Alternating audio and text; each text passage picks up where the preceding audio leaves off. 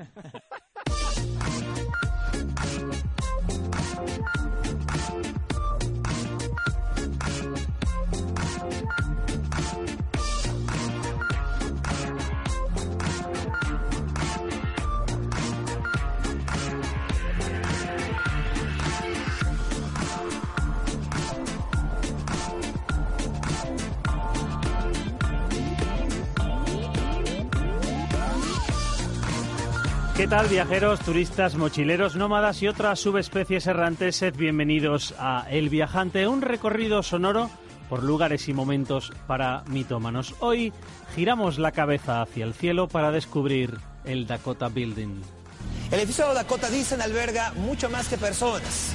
Dicen que también hay fantasmas, que hay seres diabólicos. Esta es su maldición. Fue el primer edificio de apartamentos de lujo de Nueva York. Se terminó de construir en 1884 y al principio estuvo rodeado de chabolas y animales domésticos. Pero todo esto es la historia real. El Dakota es uno de los lugares más misteriosos de la Gran Manzana, lleno de leyendas, famosos, intrigas y asesinatos.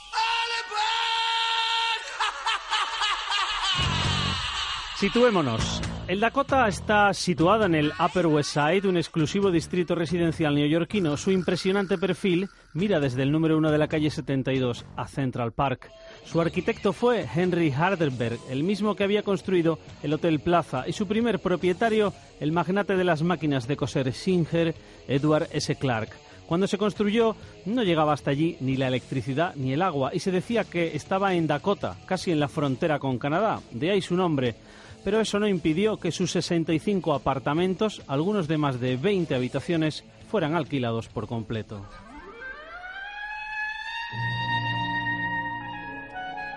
En alguno de sus apartamentos han vivido las actrices Judy Garland o Lauren Bacall, los actores Boris Karloff o Leonard Bernstein, el músico. También fue residencia de John Lennon y Yoko Ono. La japonesa sigue viviendo en uno de sus pisos.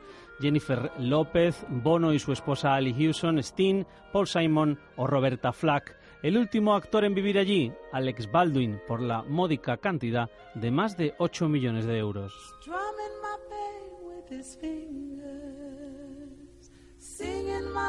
Pero vamos con lo que ha hecho famoso y singular a este edificio. But late this evening, one of the world's great entertainers and musicians, John Lennon of the Beatles, was shot outside his New York home. El lunes 8 de diciembre de 1980, John Lennon fue asesinado de cinco disparos por Mark David Chapman a la entrada del Dakota. Allí vivía junto a Yoko Ono. Regresaba de los estudios Record Plant junto a su esposa, pero siempre ocurrieron en el Dakota sucesos extraños.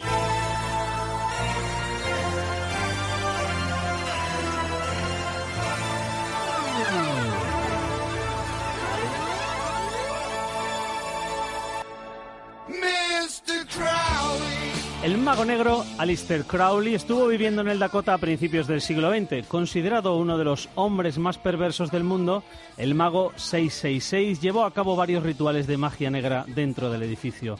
Otro aficionado a estas celebraciones era Boris Karloff, que se cuenta que organizó varias sesiones de espiritismo en su apartamento. Karloff murió en él y desde entonces se dice que su fantasma vaga por los pasillos y apartamentos del Dakota. También que hubo fenómenos poltergeist el día de su muerte y que fueron oídos por varios inquilinos que salieron despavoridos. Por todo lo anterior, no es extraño que Roman Polanski quisiera grabar en este edificio su fantástica película La Semilla del Diablo. El Dakota es un protagonista más de la cinta en la que la brujería, los rituales mágicos y las fuerzas del oculto sobrevuelan la existencia de una joven pareja y su futuro bebé. ¿Qué le han hecho ustedes? ¿Qué le han hecho en los ojos? Tiene los ojos de su padre. ¿De qué habla usted? Los ojos de Guy son normales. ¿Qué le han hecho ustedes? ¡Maníacos! Su padre es Satán, no Guy. Salió La película convirtió y al Dakota en foco de atención al desvelarse por la prensa las connotaciones mágicas y ocultas que poseía el edificio. Diversos grupos de practicantes de la magia negra y de sectas satánicas se congregaron allí para impedir que la película se llevase a cabo. Entre estos personajes se encontraba Charles Manson, el hombre que tiempo después y con varios miembros de su secta se encargaría de convertir en realidad las amenazas. En el 69 llevaron a cabo una matanza en Hollywood donde asesinaron a un grupo de personas, entre ellas a la actriz Sharon Tate, esposa de Polanski, y a su bebé no nato, que fueron atravesados por un tenedor. A pesar de todo, o quizá por todo ello, sus apartamentos están muy solicitados, por lo que no solo hay que tener dinero y estar dotado de inmunidad ante lo oculto para vivir en el Dakota, también hay que pasar la férrea disciplina del resto de vecinos, algo que no consiguió la familia Banderas Griffith en 2005 y que se asemeja bastante a los métodos de una secta. Por algo será.